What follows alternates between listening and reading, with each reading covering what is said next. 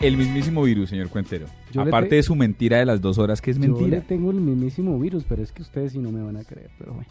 Bueno, el mismísimo virus tiene que ver con una discusión en redes sociales y un rechazo, sobre todo, a, eh, al diario del Magdalena. Ustedes vieron, no sé si vieron el titular del sábado pasado. ¿Lo puedo decir? claro que sí, dígalo. No, mentiras, no, porque después dicen que yo soy muy grosera y como que me he ganado esa fama, entonces mejor no, hágale usted. No, no, voy, esto es por pura, un, afán puramente periodístico. que lo dijeron en su portada, Sí, titula en su portada Árbitro español, dos puntos, hijo de la, gran, puta, que, te parió. que te parió. Eh, ah, ¿no era madre? madre que te parió. Ah, este, y salió el editor del diario Magdalena hoy en Mañanas Blue a explicar este titular. Por supuesto, esto levantó una, una serie de críticas en redes sociales a las cuales me sumo pues porque en efecto estamos intentando tener un país en paz, reconciliado. Nos quejamos, por ejemplo, de la agresión de la actriz holandesa, el caricaturista ruso fue. Holandés también. Holandés también, eh, y nosotros salimos con esto. Y lo, el mismísimo virus fue que muchos medios de comunicación del mundo empezaron a reseñar con que esa era la postura de la prensa colombiana. Y eso así como mucha gente está asumiendo la postura de la prensa brasilera por el que dice Zúñiga, asesino, colombiano maldito y todas estas cosas. Pero mire que esto desató un debate muy interesante esta mañana en Mañanas Blue, donde Felipe Zuleta decía que a él le parecía Felipe y ¿cómo se llama la Riveros? No. Ah, no, no, no. Felipe y la eh, mujer. Sandra Sandra Borda. Sandra hablaban y, defendían la postura de que de vez en cuando se debería hablar como se habla al pueblo, como, habla el pueblo. Entonces, porque decía que estamos vendiendo, le estamos vendiendo noticias a quienes, al pueblo, y el pueblo habla así, y ese sentimiento de la gente. Mientras que María Alejandra y, y Riveros y también Néstor defendían obviamente pues que la prensa no puede, que se puede decir la misma cosa pero de una forma más mm. elegante y con más Por lo menos en, un tono colombiano. alentar los odios. Es un tono muy español. Claro, español porque el árbitro es español.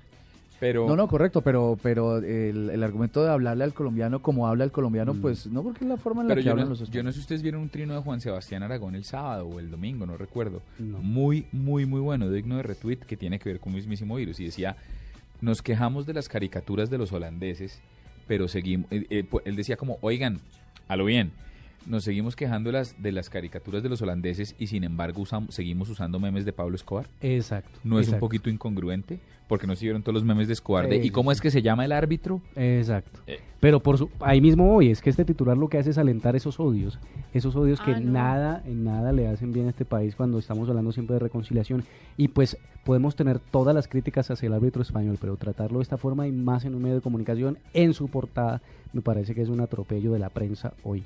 Yo, sabe que yo escuchando el debate esta mañana, yo me quedé dividida. Yo no sé, me parece que en cierta medida Felipe tiene un poco de razón, pero por el otro lado, el resto de la mesa de trabajo también tenía razón porque lo que decía Riveros era precisamente, si la selección ha podido llevarlo con tanta altura, porque el resto de los colombianos no queremos parecernos un poco a la selección, que ha manejado el tema con, con altura.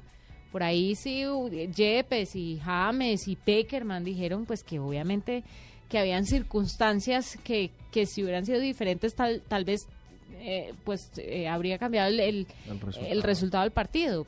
refiriéndose al árbitro. Salieron a madrear al pero no salieron a madrear al árbitro. Sí, a mí me gustó mucho la declaración de Yepes en ese sentido donde decía, no sé si la vieron, que decía es maluco hablar del árbitro cuando uno perdió porque es una excusa. Pero a mí me pareció muy malito. Decía, decía, ayer en el no decía Yepes literalmente en el espectador. No, pero indudablemente a ese partido le metió la mano el arbitraje. ¿O no? Sí, pero yo coincido con Mourinho. No estoy hablando como... Sabíamos, sabíamos que eso podía pasar y Mr. Chip dio unas estadísticas, el Twitter importante, unas estadísticas que decía que este personaje tenía promediaba más o menos siete eh, tarjetas por partido y en la tarjeta contra en el partido contra Colombia puso dos y las puso entonces dice que si hubiéramos salido al segundo tiempo con tres tarjetas amarillas de pronto habría sido diferente el ejercicio pero coincido con Mourinho que quien elogió dos selecciones le preguntaron a Mourinho cuáles son las dos mejores selecciones del mundial dijo las dos mejores selecciones a mi juicio son Chile fueron Chile y Colombia mm. y dijo y dijo Chile jugó con jerarquía Colombia tiene mejor equipo, pero salieron asustados contra Brasil. Sin duda. Y estoy completamente de acuerdo. el mismo James está asustado. Zúñiga está asustado. absolutamente Exacto, muertos del susto. Hasta que nos metieron el segundo gol nos acordamos. Y con todo respeto, es un editorial de alguien que no sabe fútbol, simplemente le gusta. Un equipo que juega 25 minutos, pues pierde. Porque es que jugamos 25 minutos al fútbol colombiano. Pero qué tal como jugó de bien Costa Rica, qué pesar que hayan salido. A mí no me gusta cómo jugó, pero creo que es creo que lo que hicieron es absolutamente rescatable. Sí, ¿no? Yo, yo de lo, del, del, tema anterior quería decir que Mr. Chip esta mañana, no sé si ustedes lo vieron, eh, lanzó una serie de trinos en las que hace unas duras y fuertes críticas a la, a la FIFA. Y sin duda sigue elogiando el trabajo de la selección Colombia, que no estuvo mal, pero también hace un reconocimiento y es que gracias a la selección, sin duda, yo fui el primero, fui hasta allá, lloré, me quedé sin voz, hice todo lo que tenía que hacer por agradecerle a, nuestros jugadores.